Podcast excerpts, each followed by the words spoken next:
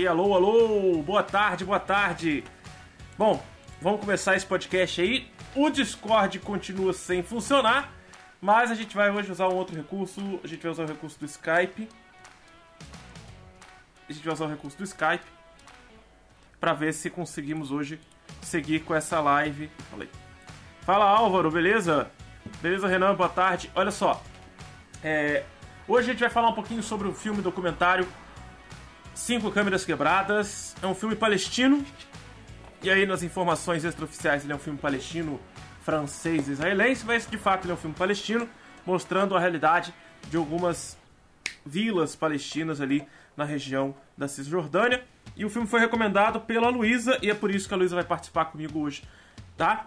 Aí o Álvaro já respondendo a pergunta do Álvaro. A Luísa, lá no terceiro ano, né, do, do Seja, vai participar de novo. Não é porque ela é um tapa-buraco como ela costuma falar, mas sim porque ela sugeriu o documentário. Esse documentário ele já foi premiado, inclusive, é, já foi indicado ao Oscar. Ele foi premiado há alguns anos atrás, quando ele saiu, obviamente, né? E ele foi gravado durante cinco anos. Tá? Vamos lá. É, o documentário que você recomendou é o Cinco Câmeras Quebradas, que é a imagem mais emblemática é a que tá na capa do filme, né? Que é o, o, o, o diretor do filme, o ator do filme, o cara que vai desenvolver toda a história do filme. Ele tá ali com as suas câmeras quebradas e a maior curiosidade do filme, a primeira coisa que me chamou a atenção não foi nem a realidade dele, porque o filme já logo começa mostrando que ele comprou as câmeras, a primeira câmera para acompanhar o aniversário do filho, né? Ele compra o Gabriel, Gabel, né, uma coisa assim, eu não me lembro exatamente o nome da criança, que tem um nome diferente. Quase, é quase Gabriel, mas não é Gabriel, né?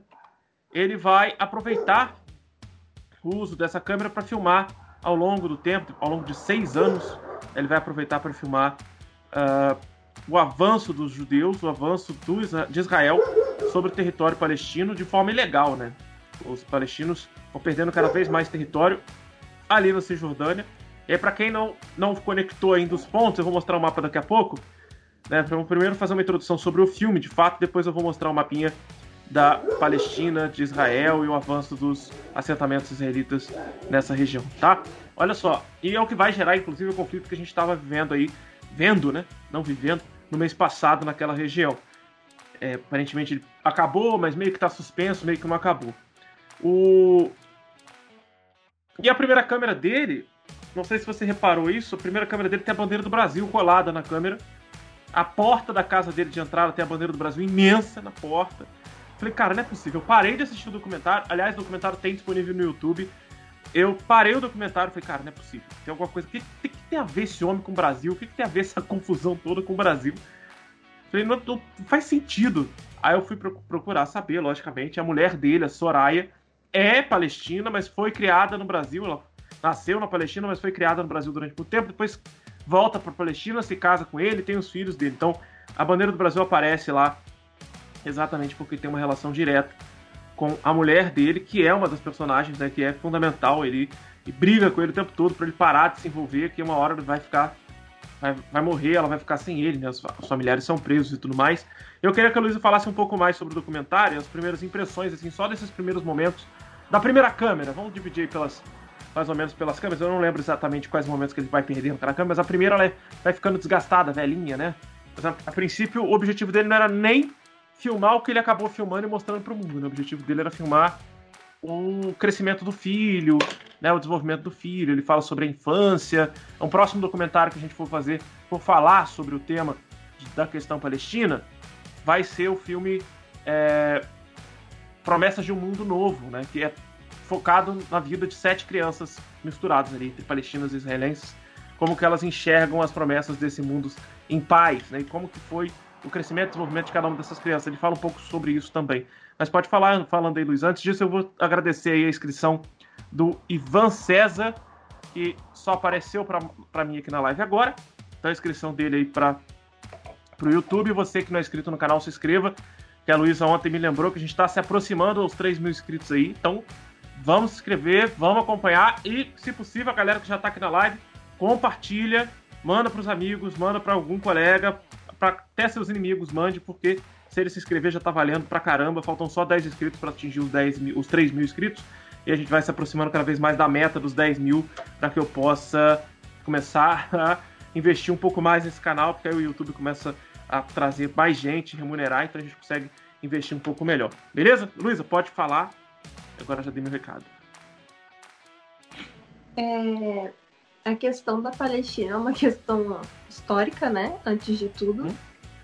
E talvez o que mais me surpreendeu na primeira câmera é o fato de que mostra como a vida deles é 880.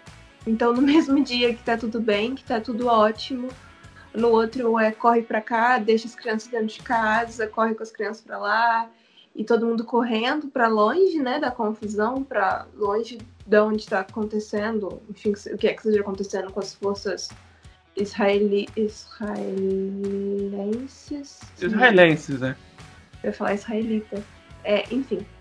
E aí nisso, eu acho que o que, o que mais me tocou nessa primeira câmara foi exatamente isso, né? A rotina deles como família ali.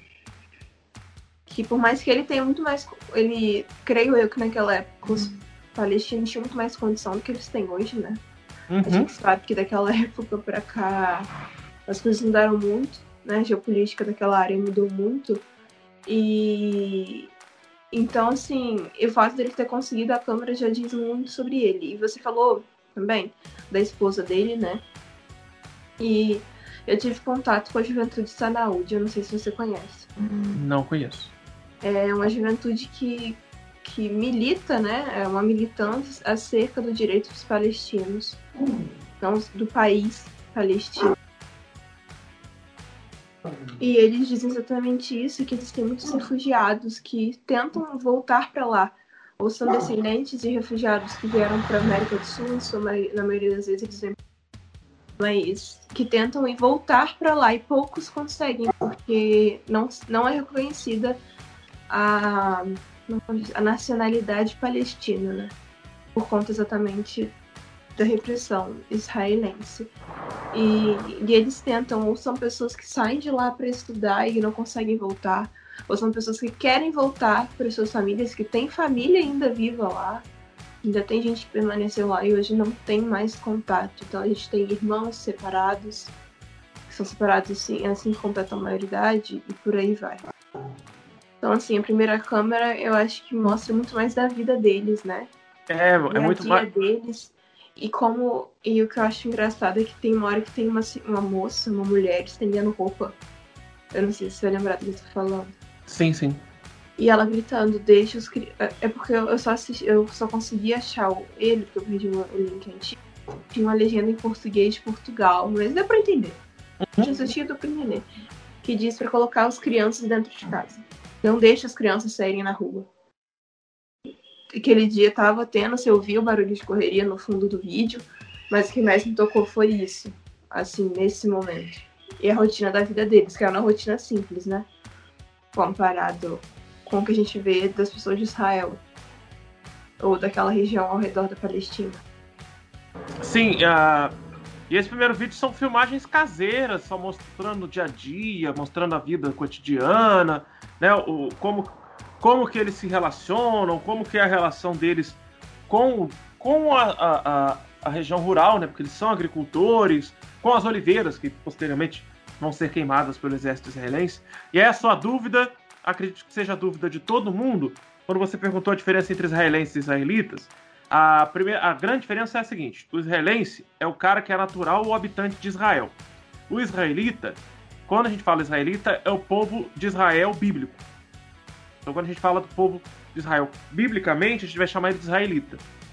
O hebreu é o povo de Israel da antiguidade, é o povo hebreu. Né? São três formas diferentes de falar sobre o mesmo povo. O... Agora sim apareceu aí que o Ivan César de Oliveira se inscreveu no nosso canal do YouTube e acabo de descobrir que temos uma pessoa que você gosta muito que também se inscreveu um dia atrás.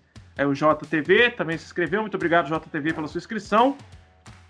Temos o Braba FF, que também se inscreveu ontem. Matheus Correia. Flávio Froz, que também é aluno. William Araújo, há sete dias atrás. o Márcio Fedrigo. E aí a galera mais antiga aí, que é a Lana e o Voltinho. Eu acho que o Voltinho tinha falado. Mas tem uma pessoa que você escreveu ontem, Luísa, que você gosta muito, que eu também gosto muito. Que é essa pessoa que vai aparecer na live aí agora. Vamos ver se vai aparecer, né? Vai aparecer. Tá, tá ainda rolando aí uma galera. Daqui a pouco ela aparece aí. Escreveu ontem. Vai aparecer? Não vai aparecer? Vamos ver. Bom, enquanto, enquanto vai aparecendo o pessoal que se inscreveu ao longo do tempo, é, gostaria de dizer que ele vai juntando, né, ao longo da sua, das suas filmagens, ele vai juntando essa galera, ele vai juntando. Essa galera não, ele vai juntando todas essas filmagens, vai reunindo toda a raiva dele, o ódio dele em relação a todas as crueldades que vão acontecendo nas invasões dos judeus, né, dos israelenses nas terras palestinas, eles vão. Ah, apareceu agora. Eles vão sempre observando isso, vai sempre filmando isso. Muito obrigado pela sua inscrição, Maria Fernanda. O... Vou até deixar o nomezinho dela ali, para todo mundo ver. O... Eu sei que ela morre de vergonha, mas vou deixar. A questão é que ele aproveita a utilização desses vídeos caseiros para criar um documentário, algo, algo muito simples, muito honesto, né, de coração mesmo o, o documentário não foi feito com viés político, não foi feito com um pensamento de temos que combater os judeus, temos que fazer alguma coisa. Foi mais organicamente produzido, né? Ele foi mostrando algo mais simples, o dia a dia e tudo mais. A câmera mostra que ele filmava, né? Por ele ser o único que tinha câmera no vilarejo, ele filmava as festividades, os, os eventos, os aniversários, as coisas que aconteciam na vila. As pessoas contratavam ele para ele poder fazer isso e a câmera foi, a primeira câmera foi falhando, né? Ela não foi nem algo que foi quebrada por alguém, ela foi falhando, foi ficando velha, foi sendo destruída com o tempo mesmo do uso. Depois ele ganha uma câmera de presente mais robusta e tudo, tinha alguns defeitinhos, mas que ele foi lidando muito bem com isso. Ele aproveitava para filmar todas as coisas absurdas que aconteceram ao longo do tempo, o que vai gerar esse documentário premiado depois. Sobre a questão dos, dos judeus que você havia falado, que incomodam bastante algumas etnias árabes, né, principalmente etnia árabe, mas algumas populações que vivem próximo a esse conflito. Eu vou deixar aqui por último o Ivan, tá? O Ivan se escreveu mais, mais cedo que todo mundo, né? O... Os judeus, eles têm uma questão muito séria, não só com os palestinos, mas com o povo árabe como um todo. E existe uma reportagem na BBC que eu vou deixar no nosso na nossa resenha sobre essa live, na resenha sobre o conflito Israel-Palestina, eu vou deixar alguns links e algumas questões para serem feitas, algumas questões retiradas do Enem, de algum vestibular, como eu sempre faço nas resenhas, mas dessa vez eu vou deixar alguns links de algumas reportagens importantes, principalmente dos conflitos que aconteceram recentemente agora em 2021. É, falando sério, a gente está dia 31 de maio de 2021, né, tem que falar a data porque vai acabar acontecendo outro novamente pelo, pelo que está acontecendo agora nessa região que os dois lados estão declarando vitória para um conflito que foi é, é, declarada paz temporária, né? os dois lados estão agora disputando para ver quem ganhou, daqui a pouquinho estoura de novo. Mas antes da gente falar o que estava acontecendo na atualidade e terminar de falar sobre o filme, eu queria dizer que essa reportagem da BBC que vou citar agora, ela fala sobre as cinco leis que os cidadãos árabes que moram em Israel dizem que são discriminatórias. Não só eles dizem que são discriminatórias, mas a ONU não reconhece como leis oficiais. São leis xenofóbicas que perseguem a etnia árabe e que são muito, muito preocupantes. É o judeu repetindo muito das leis que foi, impo foram impostas a eles pelo governo nazista na Alemanha. Eles estão repetindo em relação aos árabes. Né? Então, a primeira lei é a lei de cidadania e entrada em Israel que você havia citado. Eles não podem entrar em Israel, mesmo que tenha nascido em Israel. A criança nascida em Israel de uma família árabe, ela demora para ser reconhecida como cidadã de Israel. Ela demora muito tempo. Você tem alguns documentos que você precisa enviar, você tem que ficar ligando, mandando e-mail, se preocupando, senão ela não ganha a cidadania dela e ela pode ser retirada dos pais e levada para fora. Pode ser. É, é... Como é que a gente fala quando a pessoa é expulsa do país mesmo? A palavra fugiu da cabeça agora. Extraditado. Você é extraditado. É, não chega a, ser exilado, você vai ser extraditado mesmo, você vai ser expulso do país, você meio que cuspido para fora do país.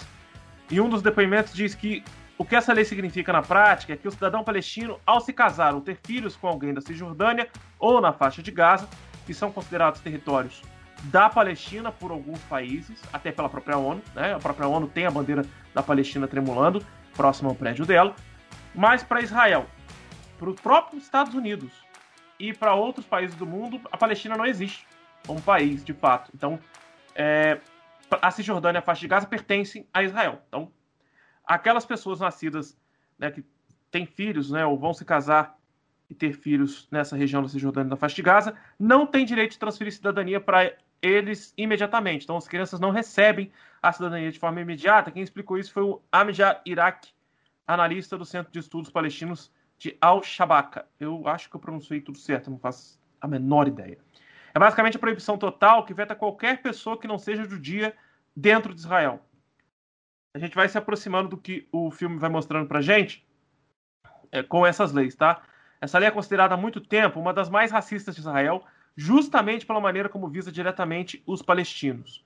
A, outra, a segunda lei é a lei do retorno, que diz que significa que o Estado já dizia desde o início que se você não é judeu, não é uma prioridade, não tem igualdade de direitos. É o mesmo Iraque disse isso à BBC News Mundo, e a situação contrasta com o fato de que os refugiados palestinos que nasceram na Palestina histórica antes de 1948 e seus descendentes ainda são proibidos de retornar para o Estado da Palestina. Isso tudo é lei em Israel e a comunidade internacional permitiu e ainda permite que aconteça, né? A terceira lei é a lei de Estado-nação, que basicamente não reconhece de todas as formas o Estado palestino. Essa lei mudou tudo e nada ao mesmo tempo, porque já havia muitas leis em Israel, já havia muitas leis em Israel que discriminavam o cidadão palestino e consagrava a supremacia dos cidadãos judeus e dos judeus ao redor do mundo em relação aos palestinos. Porque essa lei de 2018, ela diz que o Estado-nação do povo judeu, que já estava incluído na Declaração de Independência do país, né, já dizia que quem tinha direito, quem tinha os direitos eram os judeus do mundo inteiro. Aí vale lembrar, é, ontem eu estava assistindo alguns vídeos sobre Nova York e querendo entender um pouquinho mais sobre a cidade, eu gosto muito da cidade, eu queria entender um pouquinho mais de alguns detalhes da cidade, em um canal que, sinceramente, eu vou ter que fazer uma pesquisinha aqui rápida para lembrar o nome, mas que o apresentador do canal, ele parece um robozinho, ele é todo durinho. Ele Vou até ver agora, porque foi um dos últimos vídeos que eu vi ontem. Foi esse vídeo que me surpreendeu muito. É o Dicas Nova York. Eu nem lembro mais o nome do apresentador, mas ele é todo durinho. Ele mostrou a rua mais valiosa da cidade de Nova York, que é a 47 que é o Distrito do Diamante. É uma rua que só tem 300 metros. Tem 30 mil pessoas trabalhando numa rua de 300 metros. É uma rua que faz 300 milhões de dólares por dia. É isso que a rua lucra todos os dias. É o distrito dos diamantes porque os judeus que fugiram da Segunda Guerra em direção aos Estados Unidos tentaram se instalar na Sétima Avenida, onde tinha já algumas empresas importantíssimas de joias para tentar vender os diamantes. Como eles não conseguiam é, pagar os aluguéis daquela região, eles foram para a 47 e conseguiram começar a vender os diamantes por ali. Eles são donos do mercado de diamantes do mundo todo. Na 47 não é avenida, 47 rua, né? Da cidade de Nova York, em Manhattan. Então os caras têm uma importância monetária para os Estados Unidos gigantesca. Então os Estados Unidos nunca vai entrar em conflito com eles, nunca vai discordar das barbaridades que são cometidas e que a gente observa no filme. Deixa eu só seguir a listinha aqui, porque tem mais outras duas últimas leis. A, a penúltima é a, é a principal que vai gerar o conflito que aconteceu esse ano. É a ocupação e controle de propriedade de terras desempenharam um papel central na formação do Estado de Israel. É a lei que permite que o povo israelense tome terras, tanto na Cisjordânia quanto na faixa de Gaza, porque quer, porque está afim. Exatamente porque acredita-se que a partir de 48, com a fundação de fato através da ONU, né, principalmente da Inglaterra, que era proprietária desse território, com a criação do Estado de Israel, oficialização do Estado de Israel e a independência dele, todas as terras pertenceriam a Israel. Depois, com as guerras que se seguiram nos anos 60 para a retomada da terra palestina, continuou se mantendo dessa forma porque Israel ganhou as guerras. Né? Então, eles acreditam que eles têm o direito de tomar propriedade privada dos palestinos. as terras que pertenceriam à Palestina, mesmo as terras sendo garantidas por lei internacional. Os palestinos já tentaram entrar várias vezes no tribunal de Haia e, obviamente, o dinheiro fala mais alto, os israelenses têm muito mais dinheiro do que os palestinos. Aqui ele diz pra gente, ó, no depoimento, que este grau, grau de controle estatal sobre as terras existe porque se quer dar prioridade aos judeus na entrega das terras e moradias. O que quer dizer o seguinte, que eles têm o direito sobre a terra, porque eles estão considerando aquela terra como terra de Israel. Eles compram as terras do Estado e não do proprietário da terra, porque eles consideram aquela pessoa moradora da terra como uma um marginal na sociedade, um lixo da sociedade, algo. O, o palestino que está morando ali não é proprietário da terra de fato, proprietário da terra é Israel. Ele está só morando ali e ele pode ser expulso e colocado para fora a qualquer momento. Isso vale para casas, empresas, barracos, terrenos vazios, tá? para qualquer situação. E a última lei é a lei da Nakba, o Nakba. Nakba é o termo em árabe para se, se designar um dia ruim, um dia péssimo, um dia escuro, um dia da catástrofe, que foi o dia que a ONU declarou o fim do Estado da Palestina e não a independência da Palestina, que a Palestina, vamos lembrar, ela não era independente, ela era um Estado que pertencia às colônias britânicas e quando a Inglaterra decide libertar as suas colônias depois da Segunda Guerra, vai libertar a Austrália, o Canadá, Nova Zelândia, a Índia e não liberta a Palestina. É, vai transformar a Palestina no Estado de Israel meio que uma tentativa de reparação de danos da Segunda Guerra Mundial, que ela também, a Inglaterra não tinha nada a ver com isso, mas fez essa, essa questão exatamente pela questão da grana, vamos lembrar do pacto do Plano Marshall depois da Segunda Guerra Mundial, que são os Estados Unidos financiando a reconstrução da Europa e boa parte desse dinheiro veio dos judeus. Então, o Nakba é o dia que os árabes da região da Palestina estão de luto, vestem preto, usam a bandeira da Palestina, usam bandeiras pretas para lamentar o fim da Palestina e a construção do Estado de Israel. Essa comemoração do Nakba é criminal, crim, criminalizada pelo Estado de Israel. Quem comemorar o Nakba pode ter, pode perder sua casa ou perder um financiamento que tenha conseguido com o Estado. Isso vale para universidades, laboratórios, empresas, tá? Também. Até universidades israelenses que possam comemorar ou permitir que algum estudante comemore o Nakba comemore, né? Lamente com o Nakba no dia da independência de Israel, a universidade pode perder financiamento. E aí sim a gente pode voltar a falar do filme só porque eu tinha que fazer essa introdução sobre essas leis que são completamente absurdas, xenofóbicas, racistas. E aí eu vou voltar para Luísa para não ficar falando sozinho. Pode falar. Posso comentar? As três primeiras leis foram segredo. Eu acho que talvez o que, eu mais, o que mais me incomode nessa questão toda é, é o fato de que, historicamente, a ciência histórica, a gente vê que não existem comprovações acerca de quem era ou não era os donos dessa terra, né? Uhum.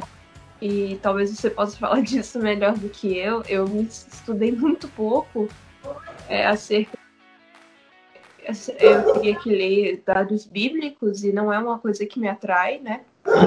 Não sou católica, interessa, mas nem, nem tanto assim, a fim de ter que estudar os dois reinos, e, enfim.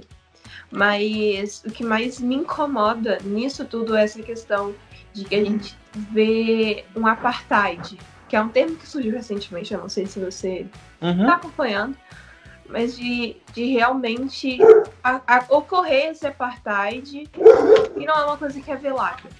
E isso que eu acho que é pior, assim, é que mais me assusta. É uma coisa velada. É uma coisa que acontece para quem quer ver, quem quiser ver consegue. E isso não incomoda caso não incomoda o Estado de Israel. Eu não vou nem dizer os israelenses, vou dizer o Estado de Israel.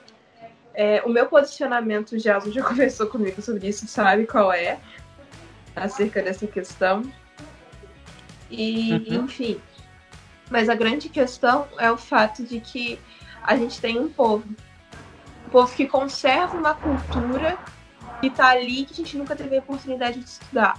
Então, o que eu vejo, assim, das pessoas que são descendentes de palestinos ou que são de, da, né, palestinos e saíram de lá para vir para o Brasil, que conseguiram visitar em 2018, 2019, conseguiram ir lá, né, que você entra por Israel e pega o visto de turista para Palestina. É, E aí nisso, eles visitando as vilas históricas que tem lá, vilas construídas dentro das pedras, vilas que vilas, monumentos históricos que, que muitos foram destruídos de 2018, 2019, 2017 para cá, obviamente, e que a gente nunca vai ter chance de estudar e talvez lá tivesse uma forma de conhecer muito mais sobre aquela região. Uhum, e, e foram destruídos exatamente para construir loteamentos é, árabes, loteamentos israelenses. E uma outra coisa que me assusta, não sei se você viu esse vídeo, é o vídeo de uma jovem israelense em que ela tinha uma bandeira da Palestina. Muitas casas têm bandeiras da Palestina. E que ela rasga gritando palavras de ódio, né? Obviamente que estava tradução embaixo. E aquilo me assustou porque era exatamente um comportamento que a gente viu na época que o regime nazista começou. Aquilo foi assustador para mim. Uhum. Talvez porque eu consegui entender o que aquilo significou. São pessoas que crescem com aquilo, ouvindo aquilo. Então, assim, era o que eu queria comentar dessa, dessas leis, assim, basicamente é isso. E é assustador, eu acho, pelo menos na minha questão, porque você vê uma violação, uma paz que nunca vai se ter, porque exatamente pelo sistema que a gente vive, a gente sabe que Israel roda um dinheiro muito grande, isso é fato, nunca foi segredo para ninguém, que é uma paz que nunca vai ter. E a gente sabe por quê? Porque já conseguiram chegar até o tribunal de Haia. Agora, fazer esse caso ser julgado é outra história. Com certeza. Esse é um problema que Sim. depois vai acabar sendo espalhado até pro Brasil, que não tem nada a ver com a história. É, é, eu vejo muita gente defendendo Israel sem ao menos entender o que está acontecendo, sem ao menos saber o que está acontecendo no Oriente Médio, o que está acontecendo ali na região. O que mais me surpreende é que desses dias eu fui chamada de antissemita no Twitter. Oh, que absurdo. E eu fiquei pensando assim, as pessoas não entendem que quando eu falo de Israel, eu não falo do povo israelense. Eu falo do Estado. Uhum. Agora a gente sabe que o Estado é feito de pessoas, ela, ele é o resultado daquelas pessoas que estão ali. Mas uhum. essa não é a grande questão. Agora, eu também não vou passar pano por uma quebra, uma, uma violação dos direitos humanos. Isso é contra o que eu, como brasileira, apoio. Porque isso acontece aqui e eu grito, eu protesto, porque que lá eu não vou fazer a mesma coisa. Mas o fato. Eu lembro que eu fiquei muito mal de ser chamado de antissemita. Não, completo absurdo. O... Existem coisas tão absurdas que, por exemplo, a gente pesquisando um pouco mais sobre essa questão é, do ódio entre os dois povos e tudo mais, primeiro a gente tem que entender que ele é enraizado na sociedade desde 1948. Para começar.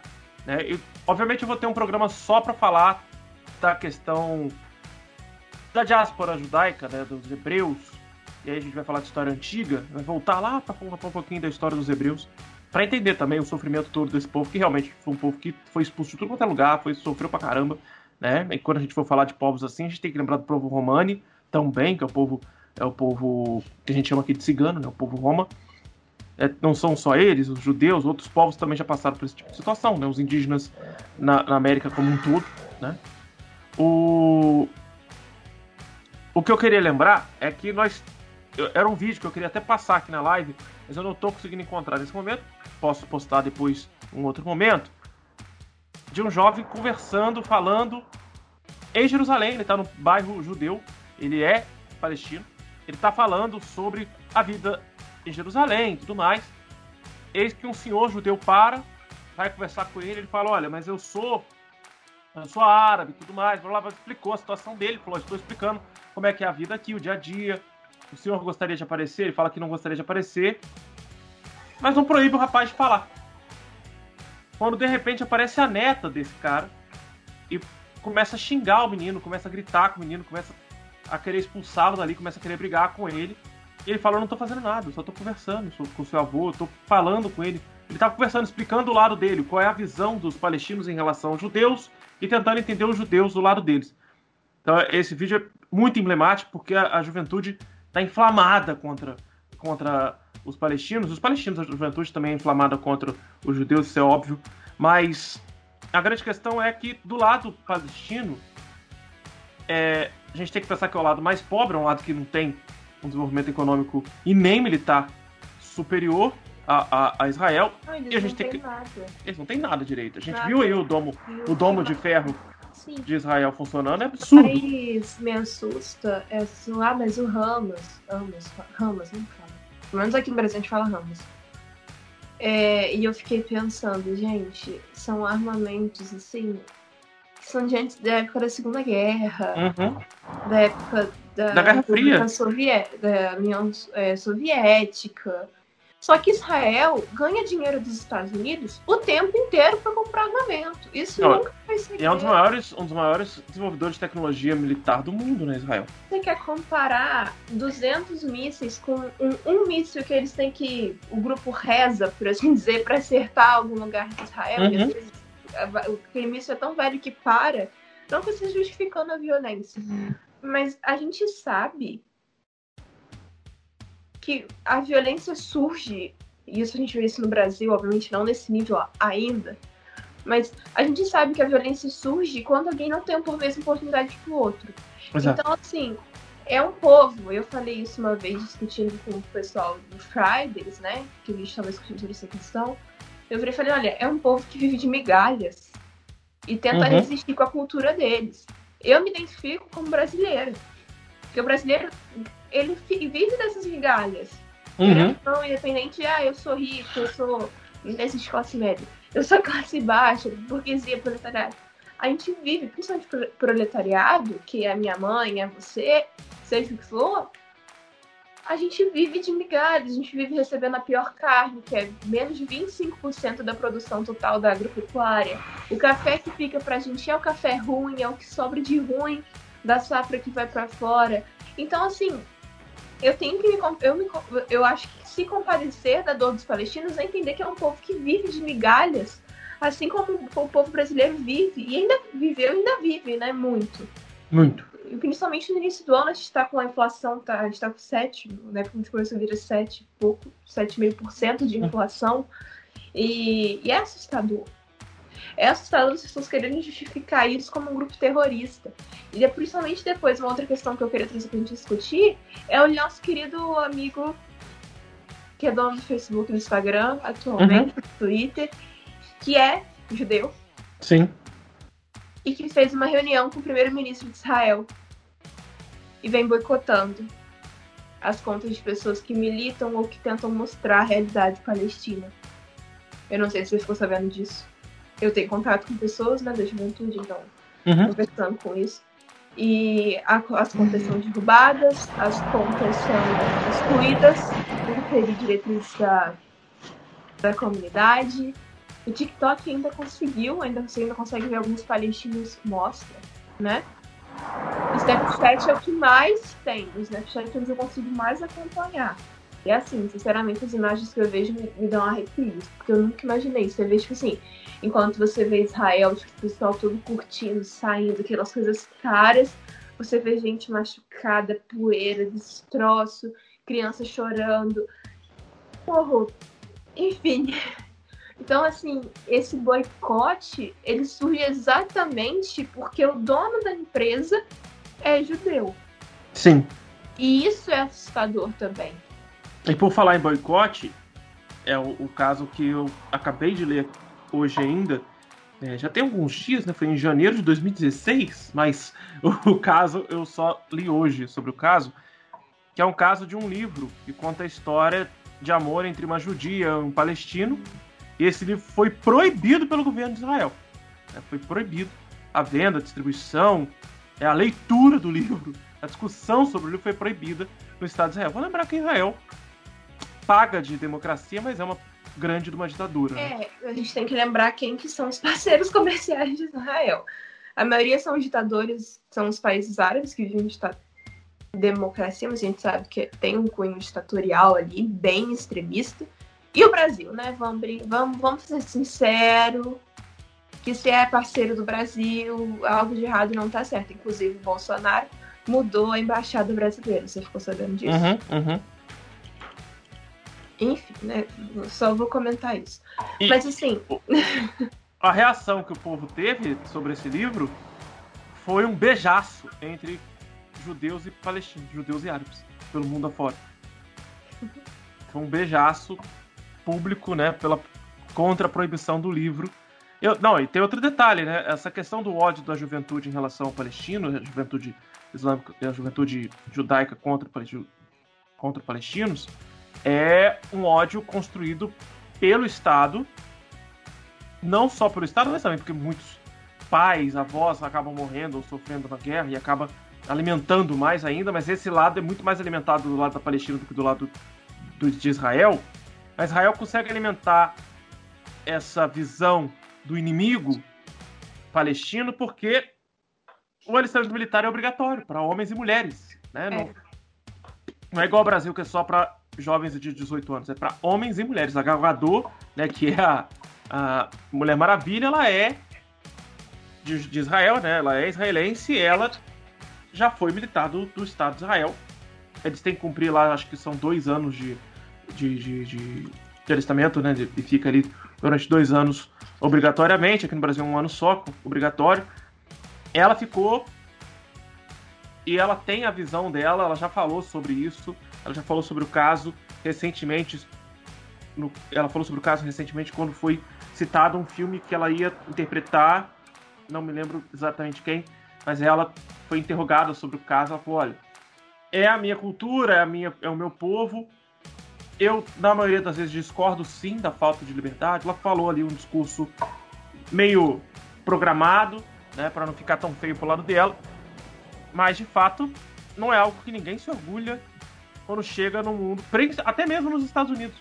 Até mesmo nos Estados Unidos, que apesar de todas as loucuras, apesar de todo o envolvimento em várias guerras, apesar de ser focado no, na questão monetária, os Estados Unidos é um país democrático. A gente querendo ou não, é um país que ainda defende muita democracia e nunca deixou de ser democrático. Então, quando ela chega para fazer sucesso nos Estados Unidos, ela meio que fica com vergonha do que é Israel de fato, assim, como funciona o Estado de Israel, como funciona o governo israelense, né? É óbvio, óbvio que a gente tem uns caras meio, meio de caráter duvidoso, como é o caso do Max Zuckerberg, que sempre foi o cara de caráter duvidoso, ninguém nunca escondeu isso, né? O próprio Eduardo Severin, que é sócio dele, que é o brasileiro mais rico que a gente tem, né? O fundador do Facebook, só é, só é o brasileiro mais rico porque ele teve que brigar muito com o Mark Zuckerberg para ter o nome dele reconhecido, né? Porque o Mark Zuckerberg tirou ele da reta.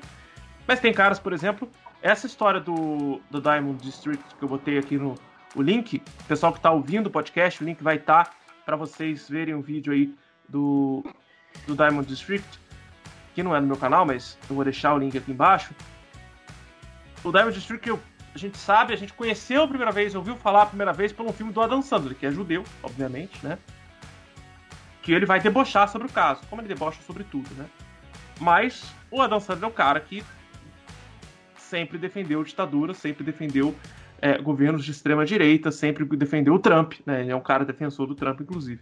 Né? E, e, e, fica aí mais uma coisa, mais uma informação. Existem páginas do Instagram e do Facebook que são de extrema direita, outros são declaradamente trampistas ou bolsonaristas, que defendem o Adam Sandler dizendo que os filmes do Adam Sandler são maravilhosos e a gente que é tudo de esquerda que odeia o Adam Sandler porque ele é de direita. Primeiro que eu não sou declaradamente de esquerda. Também, né? Tem, Aham. Primeiro que eu não sou. Eu não sou. Parado que eu já tinha começado.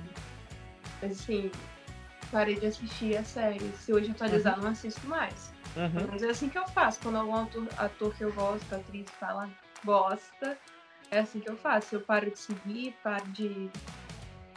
Enfim, né? Paro de compactuar com a pessoa, no caso. Entendi. É, eu já não sou, nunca fui declaradamente ou tão apaixonadamente de esquerda ou, ou, ou me posicionar sempre ao lado da esquerda.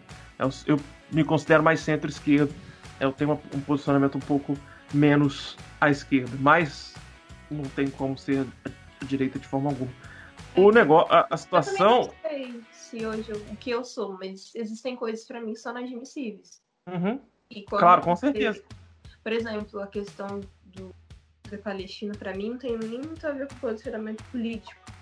Tem mais a ver com a violação dos direitos humanos. Sim, e é isso aí a gente. Isso me dói, né? A gente deu uma escapada bastante do filme, mas é porque o filme mostra muito isso numa segunda oh. fase, né? Depois que mostrar a família, o dia a dia, o cotidiano, mostrar que eles já começam a sofrer uma pequena repressão, já começa a entrar uma segunda fase da construção do muro, a construção da cerca, dos cercamentos dos assentamentos judeus dentro da Palestina. E eu tenho algumas imagens aqui é, para a gente rever e observar, inclusive dos prédios que são construídos nessa região, né? A gente, eu vou passando enquanto eu vou falando, que é assim, é triste pra caramba. Imagina você estar tá na sua cidade, no seu vilarejo pobre, você é um agricultor que depende das oliveiras que estão ali naquele cantinho, naquele fim de mundo, que é um cantinho de fim de mundo mesmo, é um lugar que não tem nada, você depende de muito pouco. É aquilo que a Luísa tinha falado, você sobrevive e vive de migalhas, você está satisfeito com as migalhas que você tem. Quando de repente chega o exército de Israel, cerca a região, armados até os dentes, né, claro.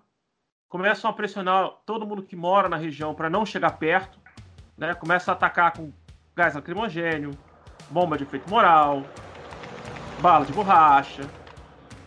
Todo todo o estado repressor trabalha dessa forma e começa a cercar aquelas áreas que são produtivas, que são de agricultura de subsistência, não são nem para exportação, não são para plantation, são para sobrevivência daquela população pequena e eles começam a tomar para construir essa, essas construções que estão aqui embaixo de mim, para quem está assistindo o vídeo e a live. Né? Para quem não está assistindo, dá uma olhada nessas imagens. Eu vou deixar as imagens na resenha do nosso site, historiastudio.br. O link tá também na descrição e tá aí escrito embaixo da Luísa aqui do lado.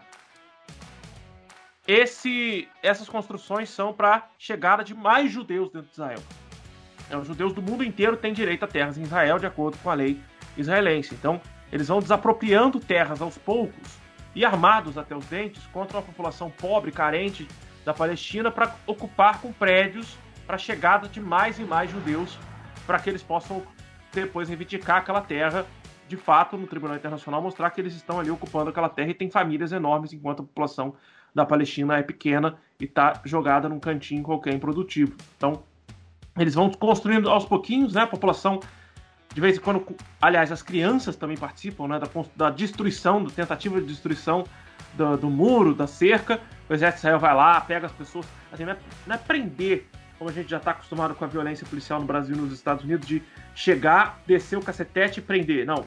É pegar, descer o cacetete, cada policial militar ou cada militar pega um membro da pessoa, né, pega um, um braço, uma perna, e sai carregando a pessoa como se fosse um pedaço de saco de bosta e sai levando ela pra, pra cadeia.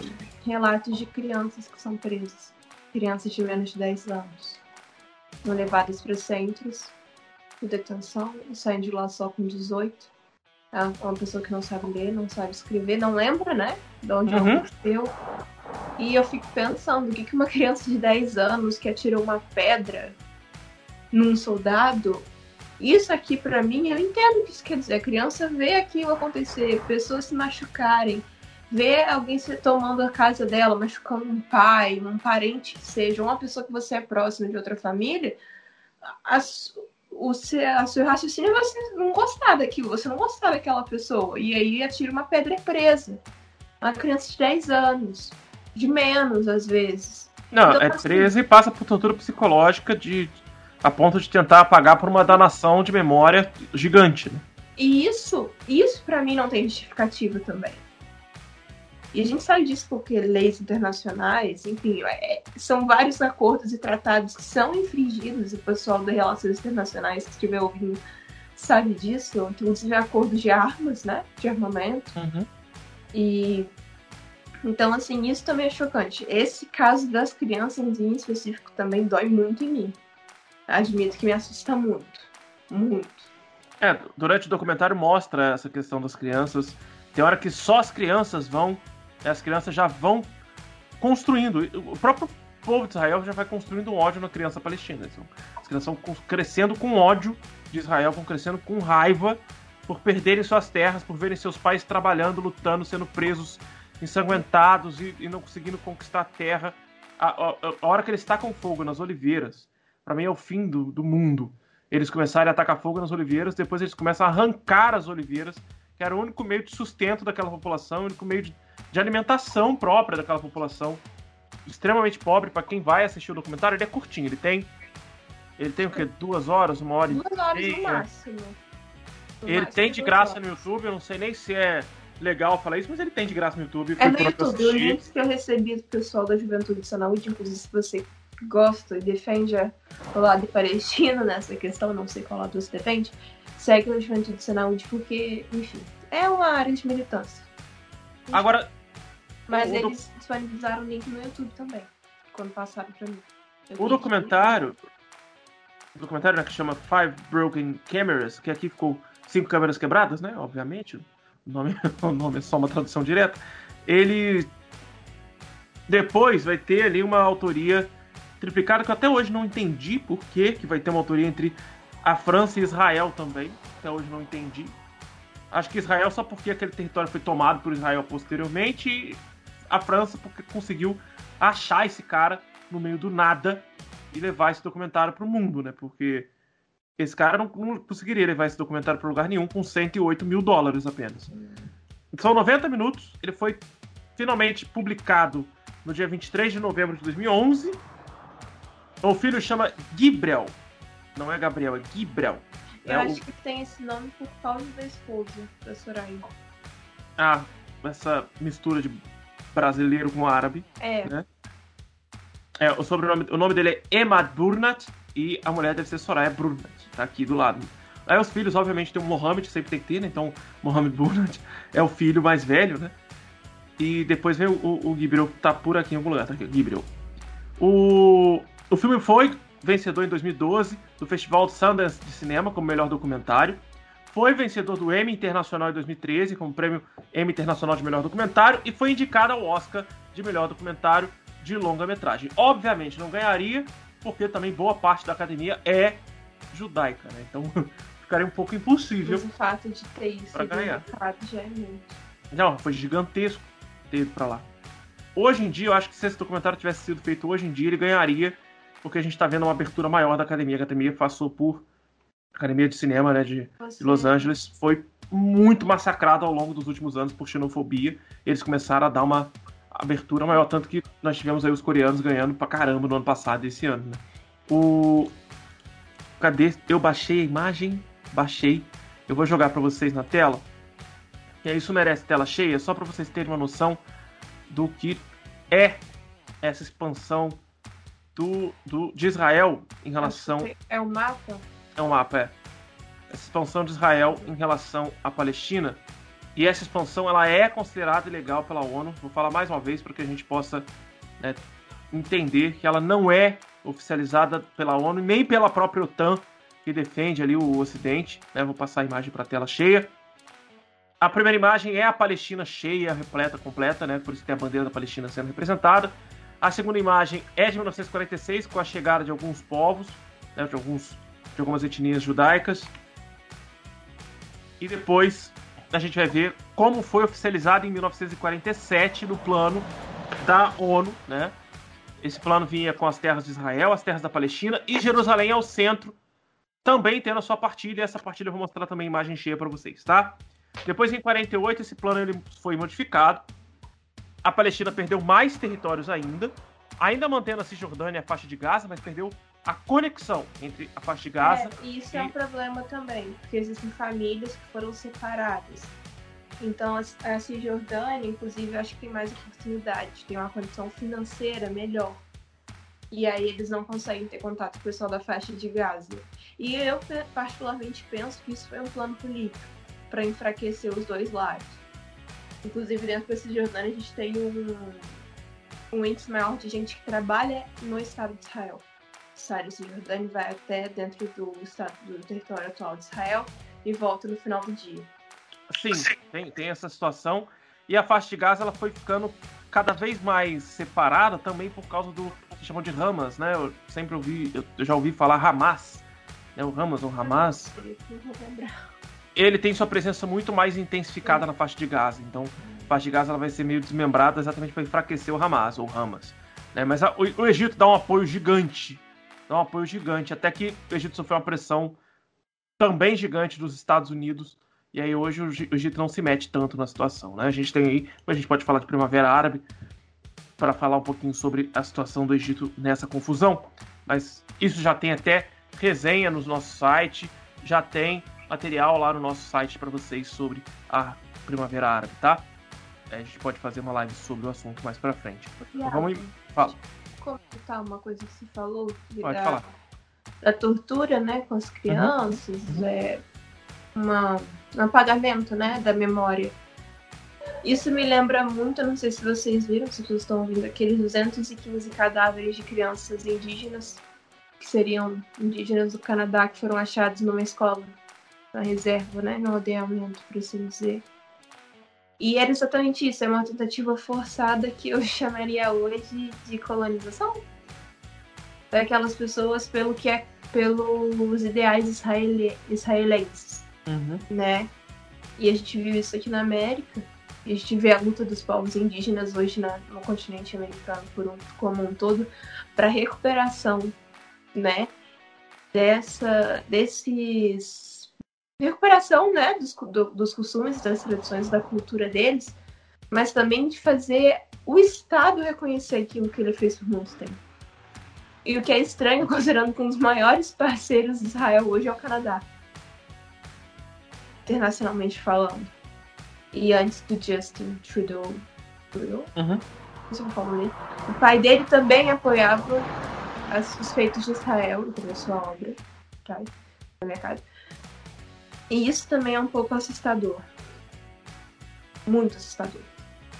Ah, e olha que a gente tem uma relação direta do. do pessoal de extrema direita contra o do. ao chamá-lo de comunista, né? Essa é a parte engraçada da história. Mas deixa eu voltar para o mapa só para que a gente possa concluir tá. que hoje basicamente é isso que sobra, né, do do Estado palestino é basicamente só isso. Né? A gente tem um território muito reduzido, muito massacrado. E por que, que isso foi diminuído? Na verdade, quando a gente olha para o mapa de Israel e da Palestina, a gente vai ver esse mapa aqui que vai ser considerado até 1967. A faixa de Gaza curtinha ali no canto e a Cisjordânia bem grandona. O problema é que a Cisjordânia já foi tão repartida, mas tão repartida com esses assentamentos desses prédios que eu havia botado, colocado na imagem logo abaixo aqui, que basicamente só essa área pintada de verde pertence aos palestinos hoje. É, os israelenses vão tomando aos pouquinhos o território. E aí, já que eu falei de tomada de território pelos palestinos, vale lembrar que a cidade de Jerusalém é uma cidade sagrada, extremamente importante, não só para os palestinos, mas também para os judeus e para os cristãos, sejam os cristãos copta, né, os ortodoxos, e os copta, que é uma não vou entrar em tantos detalhes porque eu não tenho maestria para falar sobre eles, mas eles são uma mistura ali de um povo árabe que é ortodoxo, cristão e também os católicos, né? Então, a cidade de Jerusalém é muito importante para as principais religiões monoteístas do mundo. E é lá que vai acontecer o grande conflito. E agora a gente pode dar uma encerrada no filme para falar do que estava acontecendo no mundo, de fato, do que estava acontecendo no mundo recentemente. Né? No mundo não, né? Nessa região do mundo recentemente. Deixa eu pegar a imagem de Israel, de Israel não, de Jerusalém, Inclusive, para colocar na live. Só para complementar, a localização de Jerusalém é um dos motivos que Israel dá para continuar aumentando seu território, para não falar outra coisa, né? invadindo a Palestina, para não ficar assim. Mas essa, esse, essa expansão é exatamente justificada por Jerusalém por causa do Hamas, Hamas, Hamas. Uhum. Com medo do Hamas, uh, Hamas invadir e destruir Israel.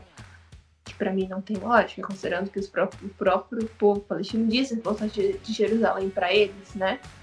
Mas uhum. é só isso. O que a gente vai ver em. Deixa eu voltar nossa carinha aqui. O que a gente vai ver em Jerusalém é um problema sério, porque nessa divisão internacional para a construção de Israel foi determinada uma divisão da cidade de Jerusalém, uma divisão internacional. A cidade ficaria na Cisjordânia, mas não teria um proprietário, um dono, ela não seria de fato uma cidade unificada, né? Ela teria algumas divisões territoriais. Eu vou botar a imagem de Jerusalém logo abaixo aqui. Eita, peraí. Jerusalém. E eu desandei outra imagem. Vai brincando com Jerusalém pra você ver. Aqui, pronto. Vou botar Jerusalém aqui pra baixo. Vai ficar aqui embaixo em mapinha. Se vocês precisarem desse mapa, ele vai estar também na nossa resenha sobre a questão palestina, tá? Tá logo aqui embaixo da minha imagem. Olha só. O pessoal que está escutando, lembrando então, a imagem tá lá no na resenha, tá ok? Lembrando que também as resenhas todas vão sair, a resenha dessa semana serão duas, né? Porque a gente tem o podcast hoje e podcast de sexta-feira. Então, as duas resenhas vão sair mais ou menos juntas, lá pro domingo, pela segunda-feira, tá bom? Olha só, o bairro Amarelo é o bairro cristão. Ali a gente tem a Basílica de Santo Sepulcro. Na Cidade Velha, na região da Cidade Velha. Nós temos em azul o bairro muçulmano, que é bem extenso, né? Nós temos em vermelho o bairro armênio e em verde o bairro judeu. O bairro armênio é o que eu chamei de Copa, tá? Então, o bairro armênio a gente tem a igreja de São Tiago, é um bairro ortodoxo. E no bairro judeu, nós vamos encontrar o Muro das Lamentações. Já no bairro muçulmano, a gente vai encontrar a mesquita de Al-Aqsa e o Domo da Rocha. A mesquita de Al-Aqsa é o terceiro ponto mais importante, geograficamente falando, para os muçulmanos. Né? É Meca, Medina e a mesquita de Al-Aqsa. O problema que aconteceu nessa região há algumas semanas atrás foi o fim do Ramadã. E Ramadã foi um, um episódio que nós fizemos aqui no podcast explicando como é que funcionava, entendendo como é que funcionava tudo, né? Nós falamos bastante sobre isso. Tivemos a participação da Milena, a participação da Júlia, né? a Júlia vivendo o Ramadã na pele lá nos Emirados Árabes, né? E a Milena também participando bastante com a gente. Ela estava apresentando também junto com a Luísa o programa. O problema é que hoje, assim, lamento muito que a Milena não possa participar, porque ela também está apavorada estudando para as provas. Ela está aí no, desespero das provas. A Luísa também tá, mas a Luísa finge que não tá, para poder também não, não passar o desespero, porque a Luísa já é desesperada por natureza com tudo. O, o que a gente vai ver é que essa área, essa área, estava vivendo o processo do fim do Ramadã. Os judeus se aproveitaram desse momento do fim do Ramadã, em que vai acontecer aquele fenômeno da comemoração pelo fim do Ramadã. Né? As pessoas vão vencer o jejum, vão comemorar, e eles vão aproveitar que estão em Jerusalém e vão se virar em relação a mesquita deles, que é a mais importante mesquita fora de Meca e Medina. Então, muitos palestinos, muitos, muitos árabes da região também se deslocam para Jerusalém nesse período. Os judeus se aproveitaram disso e começaram a tomar as casas e começaram a tomar os empregos, as, as, as casas, os trabalhos e, e as empresas dos árabes que vivem naquela região, mesmo o bairro sendo declarado como um bairro muçulmano pela comunidade internacional, reconhecido pela maioria dos países como um bairro muçulmano os judeus acabaram tomando essa área, os judeus de Israel começaram a tomar essas áreas de acordo com as leis que eu havia mencionado no início do podcast, criticado no início do podcast. Agora, o que eu quero chegar no ponto é o ponto que eu, com quem eu quero conversar. Eu quero conversar e eu quero falar nesse podcast não só com os meus alunos, que não conhecem muito o tópico, não compreendiam muito o tópico. Eu acho que durante esse podcast a gente esclareceu alguns pontos a gente não teve tantas dúvidas sendo levantadas no chat. Eu gostaria que o pessoal que está escutando o podcast e o pessoal que está assistindo o vídeo gravado coloque nos comentários do YouTube. O link do YouTube para quem está escutando tá na descrição, tá? Então comenta lá no YouTube, deixa seus comentários lá, ou manda para mim diretamente no arroba Story Studio pelo Instagram a sua dúvida, o seu questionamento, o que você não compreendeu, o que você precisa entender, né? E até mesmo alguma crítica que você tenha a fazer ao podcast ou ao tema que a gente está tratando, para que a gente possa esclarecer melhor numa próxima oportunidade, até mesmo possa esclarecer melhor na resenha, que eu ainda vou terminar de digitar, tá? Na verdade, eu só rabisquei, eu vou ter que digitar. Então, fala com a gente para que a gente possa esclarecer todos os pontos para que não fique grandes dúvidas, tá? A questão é a seguinte, eu quero falar não só com você, mas eu quero falar com as pessoas que são críticas à Palestina e que são a favor de Israel sem ao menos compreender o que de fato está acontecendo na região. Ao assistir esse documentário, você consegue compreender um pouco mais. Se você for uma pessoa muito, muito contra a Palestina e não acredite que esse documentário seja feito de uma forma limpa, né? Acredite que seja um viés político, que não é, claramente não é, mas se você assim acredita, para para pensar e se colocar no lugar do outro, e aí a gente faz um exercício de empatia simples e fácil de ser feito. Imagina que você está na sua casa, está passando por para quem é católico, passando pela quaresma, né? para quem não é católico, está passando pelo seu momento de introspecção religiosa, passando pelo seu momento de reflexão sobre a vida. E aí você decide um dia sair com a sua família para comemorar, ou para ir no culto da igreja, ou para ir para a famosa Santa Ceia, que as igrejas evangélicas têm costume de fazer, a igreja católica também. É, vai lá aquele primeiro domingo do mês, faz a Santa Ceia bonitinha, é, toma lá seu copinho de suco ou de vinho, come lá o, o pãozinho ou a hóstia. E nesse momento que você vai para lá, para sua igreja, para o seu templo, um povo de outra religião que se que acredita ser detentor daquelas terras resolve tomar sua casa, resolve tomar a empresa que você construiu. É, geralmente quem é defensor de Israel é liberal econômico, ou se diz liberal econômico, ao menos se diz sem entender direito o que, é, né? Então imagina que você tem ali sua empresa, construiu sua empresa, seus funcionários, está conseguindo seu dinheirinho, tem sua casa própria que você comprou com seu dinheiro.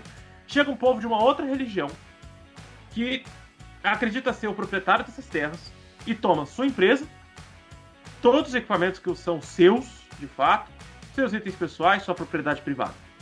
Porque para eles aquilo pertence a eles e não a você. Dentro da sua cidade sagrada, dentro do seu na proximidade do seu templo sagrado, da sua região sagrada, seja você de qualquer religião que esteja ouvindo isso. Isso é justo? Claramente, você, se for uma pessoa de sã consciência, se for uma pessoa honesta, você vai.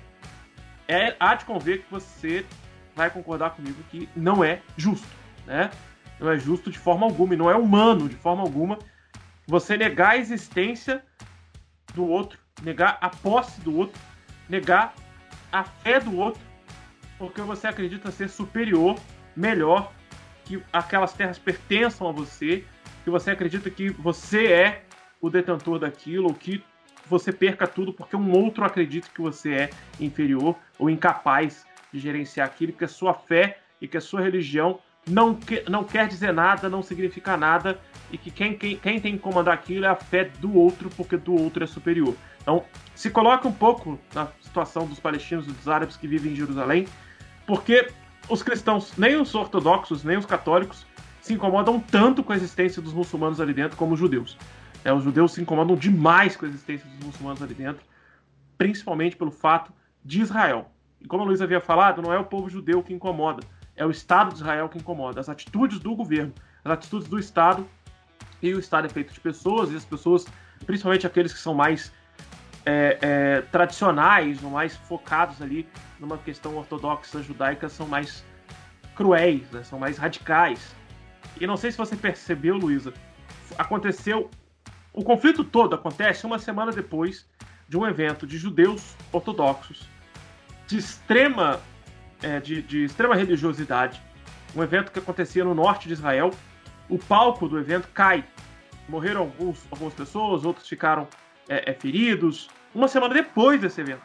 E foi um evento que aconteceu uma fatalidade. Aconteceu, não teve nenhuma sabotagem, não teve nenhum. nada, não teve nenhuma participação árabe naquele evento. Realmente foi uma fatalidade. Eles, né, eles pulam, eles dançam, né? Os judeus têm a dança, o salto como parte da sua cultura religiosa. E a estrutura não suportou e acabou caindo, cedendo e caindo. Alguns morreram, alguns ficaram feridos. O governo, a princípio, não culpou ninguém, foi realmente uma fatalidade. Mas uma semana depois veio esse evento da tomada do bairro muçulmano em Jerusalém.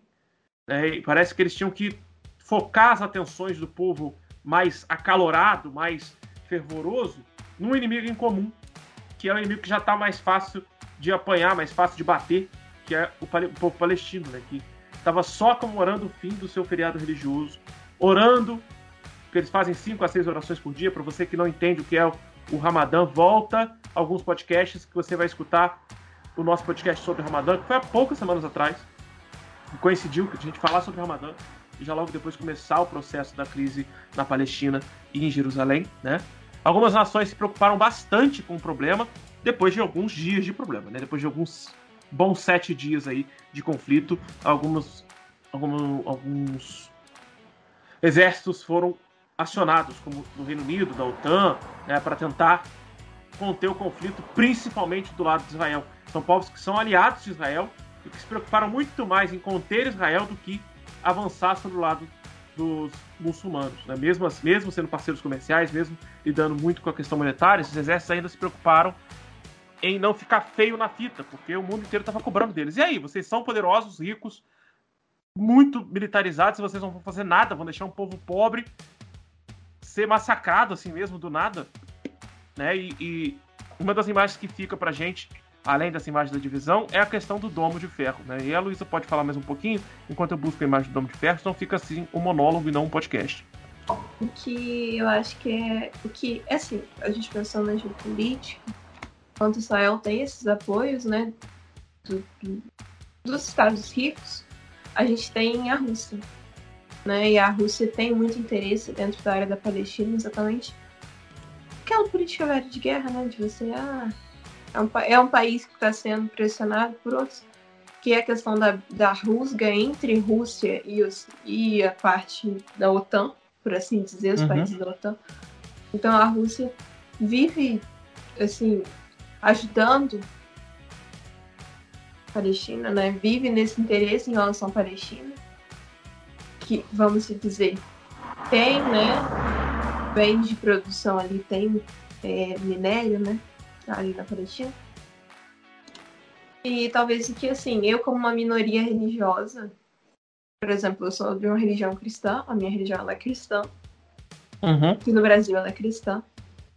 E eu, eu sofro, sofria, né? So, sofro, sofri ataques exatamente de pessoas de cristãos católicos, protestantes e suas diversas classes, e enfim, exatamente porque a minha religião não bate com aquilo que eles praticam, mas que eu ainda acredito em muitas coisas que eles acreditam. A única uhum. diferença é o modo como eu expresso, é o modo como, como eu enxergo aquilo, né? A minha, minha religião tem como base ciência e filosofia, que é muito contra né, o ideal cristão ideal católico e ideal protestante. E assim, eu acho que, é muito assustador você viver com isso. Obviamente que eu, dentro do Brasil, tenho muitas. Eu acho que no Brasil a gente tem muita, muitas oportunidades de ser diferente do outro. Ou ser diferente do tradicional. Que hoje tem muitas pessoas que enxergam isso, que toleram isso. Obviamente eu, sendo branca, tendo condições, isso é aceito, né? Mas assim, então isso é uma coisa que é muito ruim. Porque isso te machuca. Você não demonstra, mas isso te machuca. Isso, uhum. eu, por exemplo, não comento hoje a minha religião tanto quanto eu comentava quando era mais nova. Porque eu entendi que uma hora isso pode ser usado contra mim. Já foi usado dentro da escola, e nesses ambientes de criança, mas que machucavam. E, e para mim, eu acho que a grande questão é exatamente você pensar, se fosse você ali, você ia gostar, porque, pelo menos na maioria das religiões cristãs, pouco que eu conheço, fala do, da caridade no amor ao próximo. E o amor ao próximo você tem empatia da realidade que o outro vive. É necessário você ser empático hoje em dia no mundo que a gente vive. Você não julgar a realidade do outro. Eu não, eu não posso julgar e muito menos condenar as atitudes de Israel, porque eu não tenho esse poder. Mas eu posso me compadecer da todos os palestinos. E dói quando você ouve as pessoas que vieram de lá falarem. Elas não sabem que as casas dela ainda estão lá. Se a família dela tá viva porque não tem contato. Israel bombardeia as torres de internet. Uhum. Exatamente como uma forma de calar, de matar e de acabar com aquele povo. Então, assim, é realmente é a questão de você amar o próximo e entender a dor do outro. Eu nas últimas semanas, algumas pessoas vieram falar comigo. Pessoal protestante ainda. Porque nós somos o povo de Israel. E eu fiquei muito surpreso. Muito assustada, na verdade. Porque quando eu, pelo menos o que eu aprendi, você pode me corrigir, que eu uhum. estudei, é que quem estava naquele território não eram os judeus, em sua totalidade. Durante muito tempo, não. Eles, é. já estavam, eles já estavam fora dali há muito tempo. Então, mas quem tinha, quem deveria ter a maioridade das terras, uma maior quantidade, seriam os palestinos. Porque quando a gente fala Palestina, a gente não fala de um povo só. Tem muita gente, muitos outros povos que vivem misturados e que foram se misturando ao longo desse, desse povo que a gente denomina Palestina. Mas eles não veem essas diferenças. Então, assim, seria exatamente o contrário do que é hoje, se a gente fosse analisar um pouco o que a gente tem de informação. Pelo menos eu, quando na época que estudei sobre isso, quando eu era mais nova, né? Que a gente estuda fenícios, persas. Uhum, uhum. E então, dentro daquele território, entrando, saindo, entrando, saindo, você vê isso. Eu não sei se é isso tem, pode me corrigir se eu estiver errado, eu não lembro. É, Assim, é, é- é uma terra milenar, né? Que ocupava aquela região Sim. primeiro foram os fenícios. O povo hebreu vai surgindo aos poucos, vai ocupando o território, depois eles são Uhum. expulsos dali. Depois eles vão sendo expulsos do norte da África pelos árabes. sim, Depois eles são expulsos de todos os cantos da Europa pelos cristãos. Né? E o ponto final da expulsão dos judeus da Europa é o Holocausto. Né? O povo europeu cagava para o Holocausto, porque eles também perseguiam muito os judeus. E são os judeus nos Estados Unidos, esses caras do diamante aí, que vão. não Começar a pressionar. Aqui também, né? É, os caras daqui É, os caras daqui não tinham força na Segunda Guerra, mas depois da Segunda Guerra, sim. O... Isso que você tá falando é uma realidade. O povo judeu não vivia naquela área já há Não, milhares de não anos. não, n- eles não eram naturais daquele local. É Uhum. isso que o pessoal confunde. E, assim, vou falar uma coisa que vai ser, polê- vai ser polêmica. Não, e sim, o que você falou é uma das coisas mais absurdas que eu tenho o costume de ouvir. E não, você que é cristão brasileiro, você não é judeu, tá? Você não é judeu, Não fala do leão. tá? Ai, o leão de Israel. Gente, leão de Israel. Desculpa, mas. O pessoal que fundou Israel não era nem dali. Eles eram lá do outro lado. Então, assim, é assustador. E é assustador as pessoas passarem pano por uma crueldade, porque é o que acontece, assim.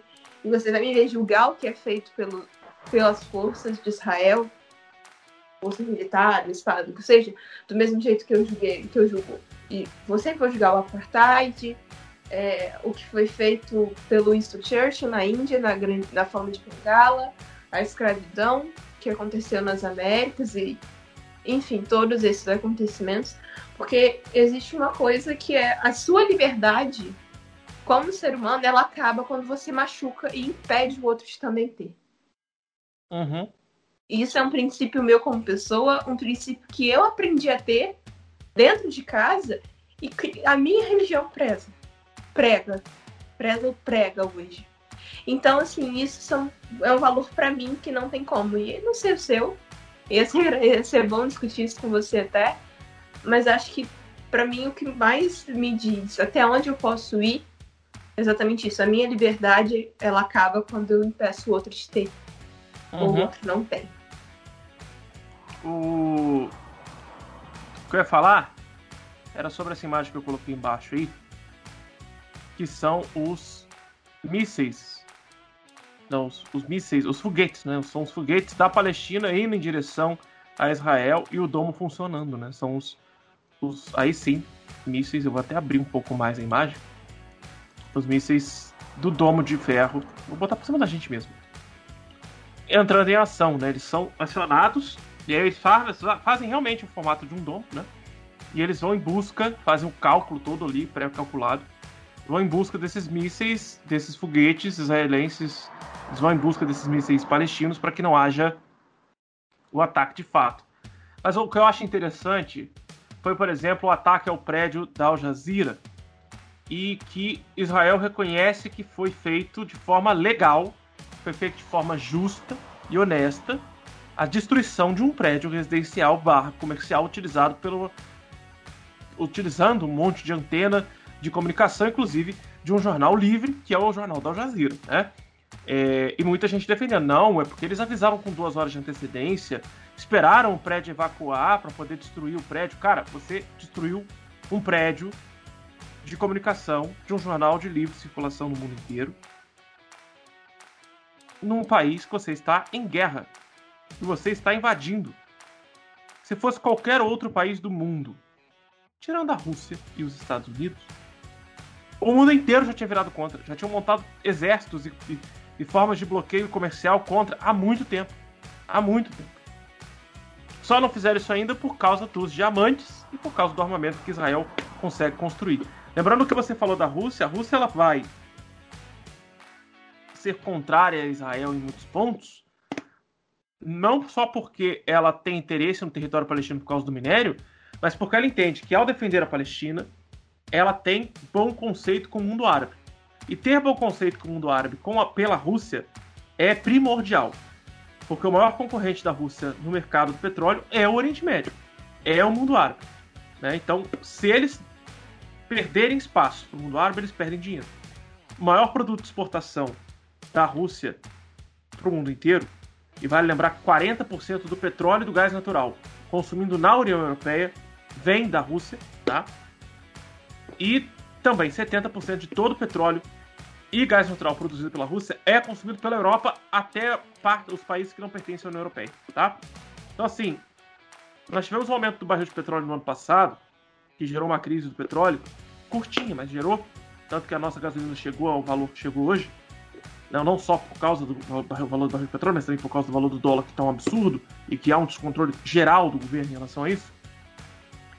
Aconteceu porque o Oriente Médio, ali, a região produtora de petróleo, mais a Rússia, decidiram aumentar o valor do barril e foram aumentando o valor do barril a um ponto que ninguém mais conseguia comprar o barril e depois começaram a baixar numa disputa ali, é, é, quase de cartel de, de, de, drogas, né?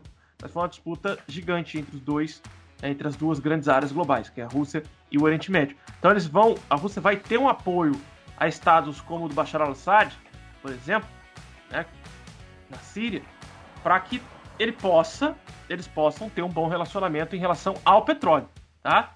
A descoberta do gás xisto pelos Estados Unidos, o desenvolvimento de tecnologia de energia renovável, principalmente pela Europa, é algo fundamental para que a gente possa perder a dependência do mundo árabe e da Rússia. E aí você começa a enfraquecer os conflitos nessas regiões. E principalmente você começa a enfraquecer o poder que Israel tem nessa área.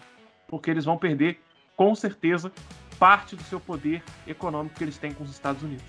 Não com certeza, porque os diamantes ainda falam muito alto, né? E é isso, Luísa. Tem, temos mais alguma coisa a falar sobre o documentário e essa relação direta? Porque depois sobre o povo de Israel, sobre a, a, questão palestina, a gente vai entrar em outros podcasts sobre o tema, tá? Não precisa se preocupar, não. Mas hoje, por hoje, você acha que já está o suficiente ou precisamos de mais alguns minutos? Eu acho que o que era mais importante de comentar, né, que é visto dentro do, do documentário, foi dito, né? E, e assim, é uma questão, acho que, de opinião mesmo. Depois que hum. você vê ali. Eu. Toda vez que eu assisto, é a terceira vez que eu assisti, né, para gravar esse podcast, me surpreende. Surpreende porque eu não achei que eu veria isso acontecer num mundo tão moderno, né? Tão avançado igual mundo que a gente vive, né? Uhum. E você mesmo me mandou mensagem, né? Impressionado e realmente é, você fica. E não sei se você tem no Snapchat. Quem tiver Snapchat pode procurar a faixa de Gaza. Você consegue ver. Né, os, o que é público. E é bastante assustador, porque o hospital que eles tinham. Gente, mesmo a pandemia, tá, gente? Vamos lembrar disso. É, o hospital foi bombardeado. O maior hospital que eles tinham na faixa de Gaza foi bombardeado. Uhum é, a gente tem pessoas desalojadas e isso pega a, a, transmissão do vírus, sobe.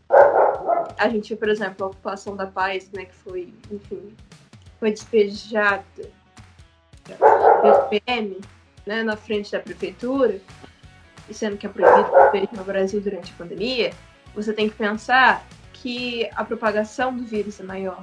Você não tem pessoas que podem fazer uma higiene, não que elas já pudessem né? Uhum. Mas assim, você tem todo um potencial de risco muito maior. O que acaba tra tra trazendo um extermínio daquele povo por fatores biológicos. Uhum. E aí você tem clínicas. Clínicas, assim, tipo aquelas de exército, sabe? Que você tem a barraquinha e pouquíssimas coisas. Eu não sei nem como que eles conseguem remédio para tratar. Assim, não tá na pandemia, você não tem nada, você tem destroço, você não tem uma cama, você tem crianças órfãs, você tem. Então assim, pensem. No século e que isso não era para acontecer.